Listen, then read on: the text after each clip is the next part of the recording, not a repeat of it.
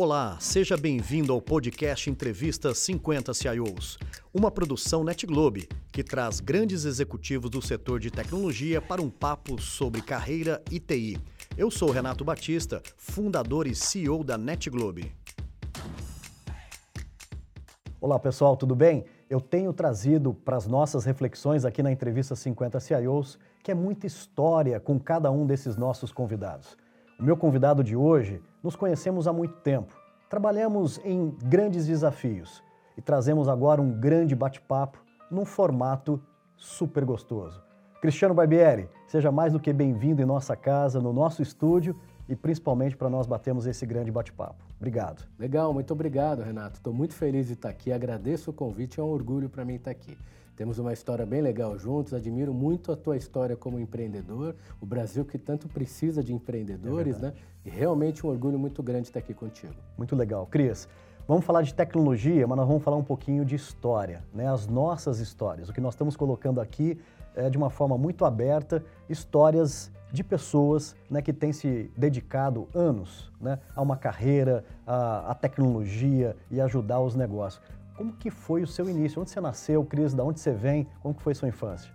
Vamos lá, eu tenho 47 anos, né? Tenho, tenho três filhas, nasci em São Paulo e como foi a minha história, né? Minha, os meus pais moravam na região do Ipiranga, né? E onde eu cresci, a gente se mudou para essa casa quando eu tinha perto de sete anos, ali na região do Ipiranga, era um, uma casa terra, depois eles criaram, subiram um sobrado, então eu fui criado muito na rua, né? Então era uma casa com bastante liberdade, a gente, a gente nunca morei em apartamento naquele momento, né? A gente foi criado muito na rua, tinha muitos amigos, né? Jogava bastante futebol, empinava pipa, então eu era um cara bastante de, de ficar na rua. Naquela época era uma outra época, a gente tinha essa liberdade é e tinha total tranquilidade, né?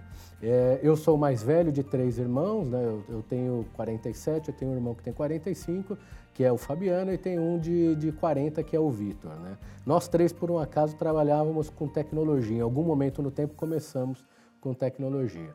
É, eu comecei a trabalhar muito jovem, com 14 anos, né? É, a gente veio de uma, de uma vida é, bem humilde no início, depois com bastante luta a gente foi evoluindo bastante. Com 14 anos eu comecei a trabalhar. Quando eu comecei a trabalhar no ano de 89, é, é, existia o começo de carreira de muita gente era como office boy. E foi o meu também. Né? Hoje é uma profissão que eu acho que nem existe mais, porque tem os motoboys que acabam fazendo esse trabalho de uma forma muito mais dinâmica. Então, eu procurei um emprego na época, é, você comprava o jornal, né? E no jornal tinha uma vaga de office boy. Comecei a trabalhar numa empresa bem pequena na época chamada Fimatec, que eu tenho muito orgulho, são os meus amigos ainda, que é uma indústria têxtil, né? Que estava começando a se informatizar. Então, qual era o meu trabalho? Era fazer malote de banco, pagar as contas, levar para o correio e fazer várias entregas dentro da cidade de São Paulo. Então, eu conheço muito São Paulo porque eu andei de ônibus São Paulo muito fortemente entre os meus 14 até os meus 16 anos. Né? É, por que eu estou contando isso? Como que eu comecei com tecnologia? Né? A gente sempre tem uma boa alma na nossa, nas nossas vidas. Isso é né? é verdade. É, eu tive algumas na minha vida. Uma dessas boas almas foram os donos dessa empresa que eu trabalhei e um rapaz chamado Maurício, né? Que ele foi com a minha cara em um dado momento, quando eu voltava de fazer o trabalho de office boy, ele falava: "Vem cá, boy, que eu vou te ensinar um negócio", né? Ele me colocava do lado dele, me deu um livro de programação desse tamanho, né? Naquela época não tinha Google, e falou: "Lê esse negócio aí". Ele foi me ensinando, foi me ensinando e com 15, mais ou menos 15 para 16 anos, eu aprendi a programar computadores, microcomputadores, naquele momento. Então foi o início da, da microinformática no Brasil, né? E foi dessa forma que eu cheguei em tecnologia e me apaixonei completamente. Né? Eu sempre fui muito de, de, quando me davam uma missão, estudar bastante, né? devorei aqueles dois ou três livros que ele me passou e um dado momento esse cara decidiu fazer outra coisa da vida e eu virei o cara de tecnologia dessa empresa, né? onde eu tive muitas oportunidades. Né? Então, com 16 para 17 anos, eu já tinha me tornado um programador, virei o cara de tecnologia dessa empresa né, e aprendi muito nesse momento. Então, eu, eu comecei a construir sistemas para empresas no ano de 1991, pro, provavelmente foi isso. Ali que eu me tornei um profissional de tecnologia. Aí a faculdade eu já fiz de ciências da computação e dali em diante sempre tecnologia. Muito legal. Cris, vou te chamar de Cris porque é, é assim que o seu time te chama, as pessoas que te conhecem, né? E você, sem dúvida alguma, deixa um grande legado nesses times e nessas pessoas que tiveram a oportunidade de trabalhar com você. Cristiano Barbieri, nós sabemos que é, começar de baixo, começar como você começou, programando, né? Tendo uh, literalmente a experiência de poder comandar um time sabendo como fazer também. E nós somos convidados a gerir negócios e, e pessoas. Nós sabemos que num cargo de liderança né, temos muito aprendizados. Né? Queria que você trouxesse, Cris, talvez nessa grande bagagem que você tem de mais de 30 anos de experiência, né, ou seja, na tecnologia, algumas experiências que para você são marcantes, que nós poderíamos dividir com quem está assistindo agora. É, legal. Eu, eu, eu, costumo brincar que eu já fiz de tudo dentro do mundo de tecnologia, né, Renato? Eu comecei a minha carreira com aplicações, com sistemas, né?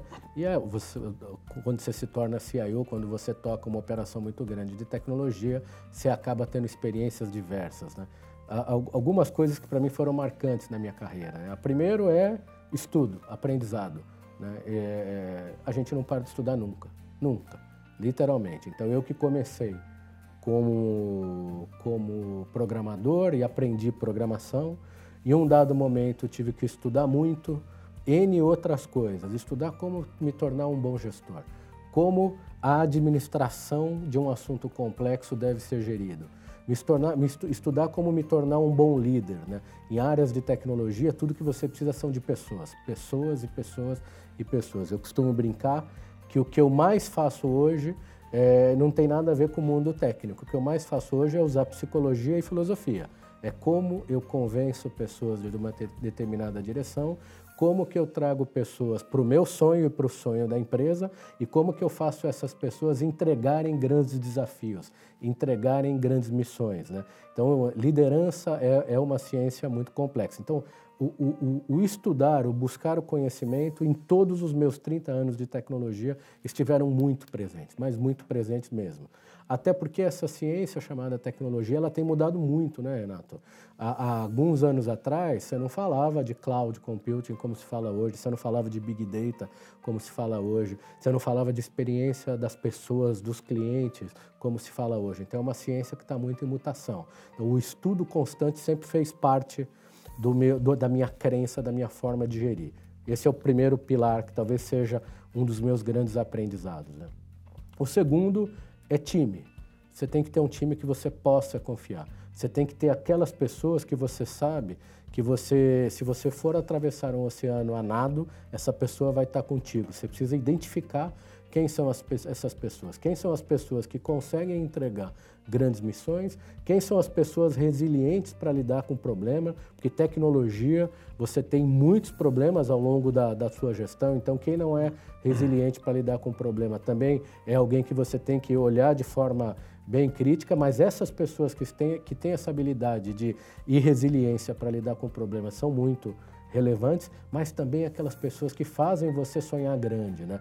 Porque no mundo em tremenda transformação que a gente viveu nos últimos 30 anos e continua vivendo, sonhar grande, entregar o novo, mesmo quando você não tem todas as certezas da direção, é bastante importante. Então, ter um time resiliente, um time multidisciplinar, um time que você possa confiar e também aquelas pessoas que ajudam você a sonhar grande, é algo que eu, eu tive que aprender a desenvolver ao longo do tempo. Eu tive que aprender a fazer ao longo do tempo. E é muito importante na, nessas carreiras, é, seja de empreendedor, seja de um executivo liderando grandes áreas em grandes empresas. Né?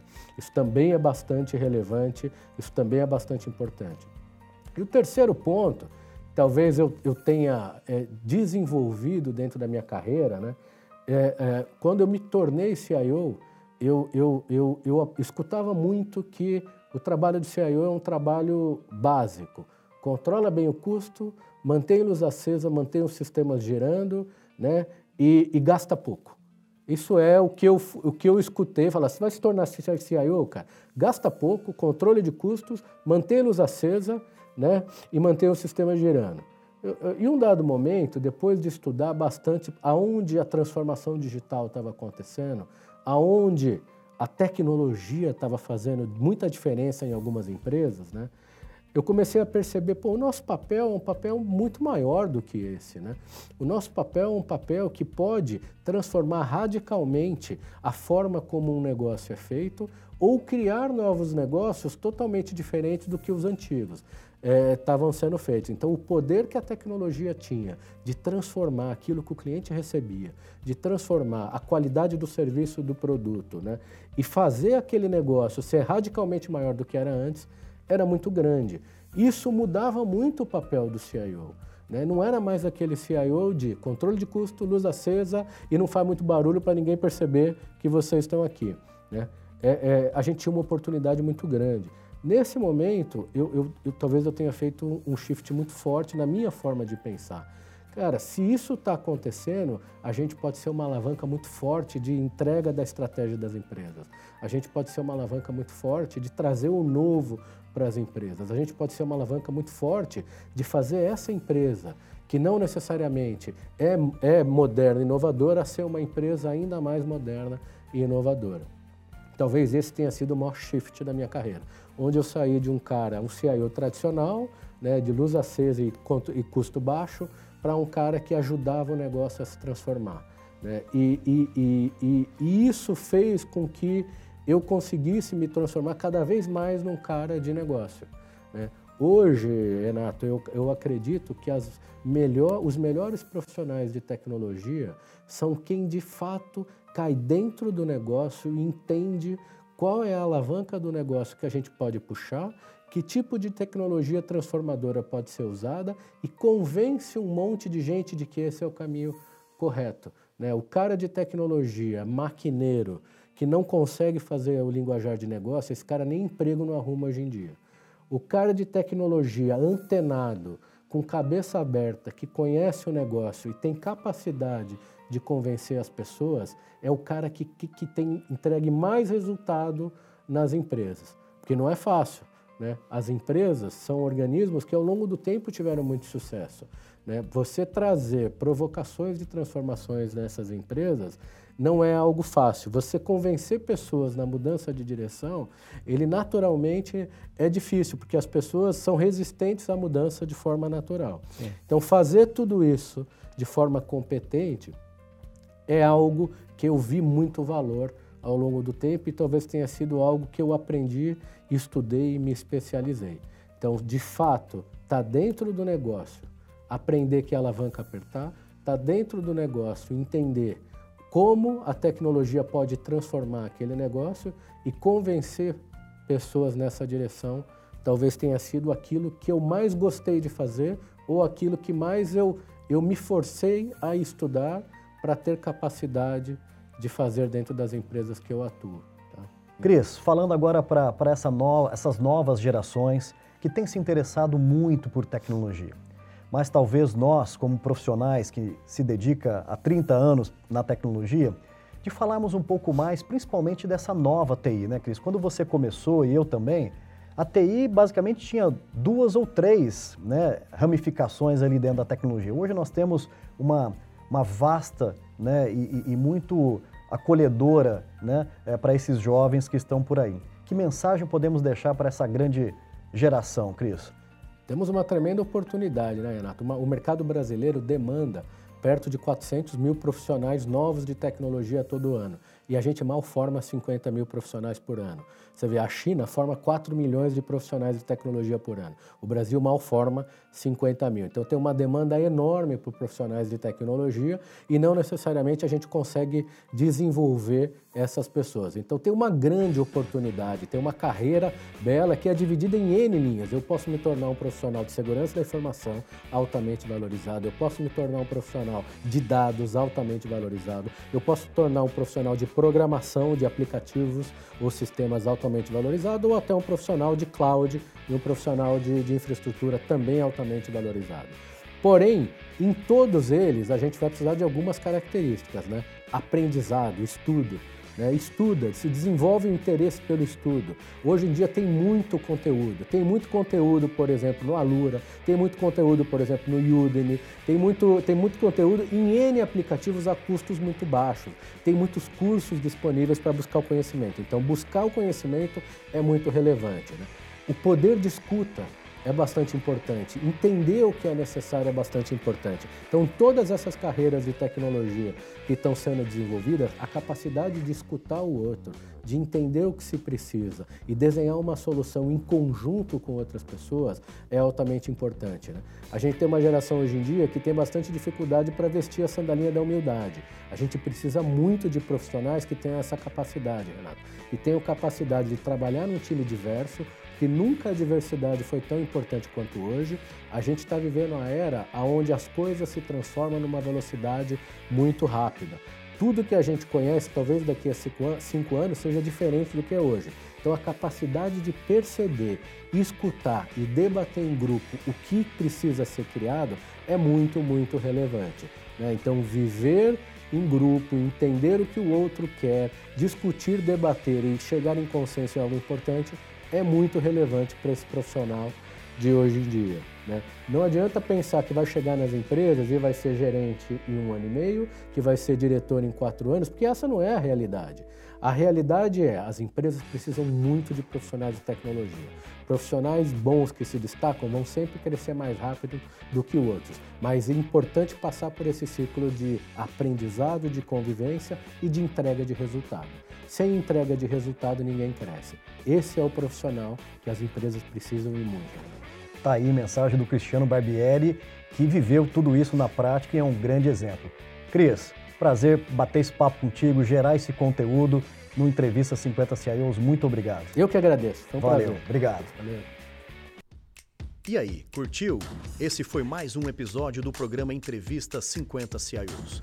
Para não perder nenhum conteúdo, siga nosso perfil aqui no Spotify e aproveitem.